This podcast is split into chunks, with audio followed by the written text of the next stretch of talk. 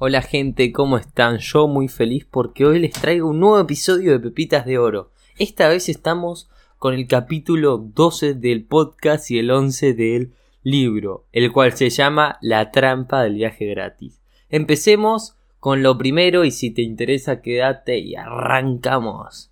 Los grupos de empresas. En la era de los productos, cuán fáciles eran las situaciones. Cada empresa se especializaba en una sola línea y el nombre lo decía todo. Pero el progreso técnico abrió nuevas oportunidades. Como saben, el mundo está en constante cambio y crecimiento y avance. Así que las compañías empezaron a diversificarse, abarcando nuevos campos.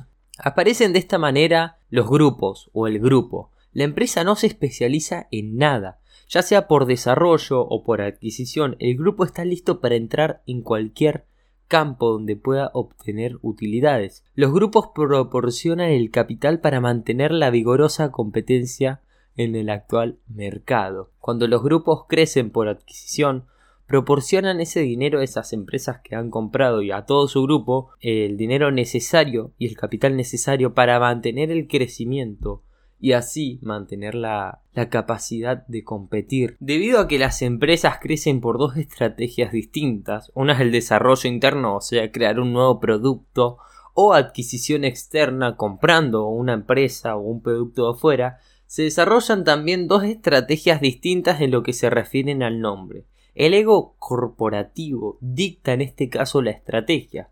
Cuando una empresa crea el producto, o sea, es de desarrollo interno, normalmente lo bautiza con el nombre de la misma empresa. Cuando una compañía acepta un producto por adquisición externa, o sea, compra un producto a otra empresa o compra a otra empresa, suele dejarlo con el nombre que tenía. ¿Cuándo una empresa debería ampliar el nombre de la casa y cuándo elegir uno nuevo? Y hay que recordar lo que ya hemos venido diciendo en capítulos anteriores. Si uno llega primero en penetrar la mente, cualquier nombre funcionará. Si no se llega en primer lugar, el hecho de no seleccionar el nombre más idóneo equivale a coquetear con el desastre. Y ya hemos tocado el tema del nombre, así que anda y fíjate, porque ese episodio está buenísimo. Cuando aparece un nuevo producto realmente nuevo, innovador, casi siempre es un error brindarle un nombre conocido. La razón es obvia. Eh, un nombre bien conocido es bien conocido porque se asocia con algo concreto, ocupa un lugar en la mente de aquel público. Un nombre realmente bien conocido se encuentra en el escalón superior de una escala bien definida. El nuevo producto, si quiere tener éxito, requerirá una nueva escala. A nueva escala, nuevo nombre. Así de fácil. Cuando se miran las cosas con la mente del cliente en perspectiva, se puede apreciar dónde estuvo el error.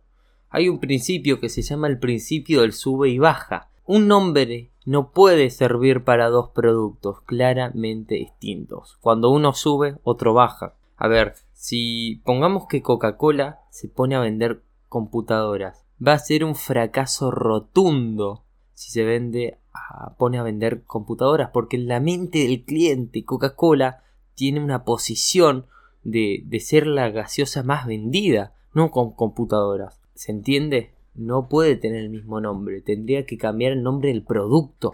Vamos con la última pepita de oro que es genial. Uno de los motivos de que las compañías busquen viajar gratis es que subestiman el valor del anonimato. El anonimato es un recurso que fácilmente se pierde por la publicidad excesiva. Los medios de comunicación constantemente buscan caras nuevas, jóvenes y diferentes. Al tratar con los medios de comunicación hay que conservar el anonimato hasta que esté listo, estés listo para perderlo. Y cuando hay que perderlo se debe hacer a lo grande, sin perder de vista que el objetivo no es la publicidad o la comunicación como una meta, sino un medio para ocupar una posición en la mente del público.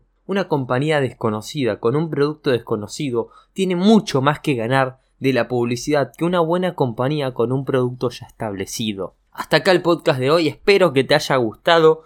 Sé que se hizo poco corto, pero acá están las joyitas y las pepitas de este gran capítulo que nos va a dejar reflexionando mucho. Así que nos vemos en el próximo. Gracias por escuchar y chao.